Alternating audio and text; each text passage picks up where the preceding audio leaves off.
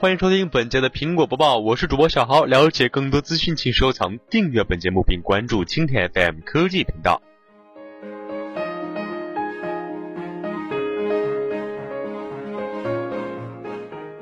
苹果 CEO 库克捍卫同性婚姻，称会带来其更多生意。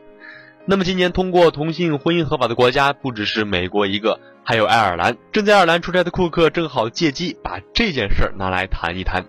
尤其是在澳大利亚一家苹果零售店因为涉嫌种族歧视问题而引起的科技界关注之后，那么根据爱尔兰媒体报道称，库克目前正在接受《独立报》的采访时表示，爱尔兰今年通过的同性婚姻将为他们带来更多生意，我为此感到十分高兴。未来将会有更多国家追随这一脚步，我对爱尔兰人民非常有信心。那么从商业角度来看呢，我们需要吸引各种各样的人才，无论是性别、种族，无论是性取向，无论是宗教背景还是什么的。如果不这样做，苹果就不会获得成功。那么，所以对于爱尔兰来说，这一步不仅是正确的，它还会产生更多的商业机会。库克于去年宣布出柜之后，震动了整个科技界。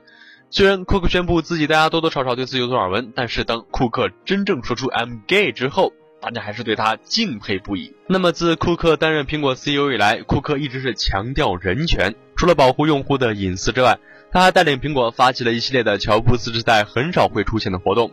自一四年下半年之后，苹果实现了一系列的推动公司多元化发展的措施，包括了增加对女性执行高层和董事会的成员，增加大规模的同性恋游行。计划招聘大量女工程师等等。那么，截至二零一四年呢，苹果公司已经连续获得了十三年最有人权企业的头衔。不久之前，人权活动机构就得向 Tim Cook 发送一个奖项，以表彰他对同性恋的支持工作。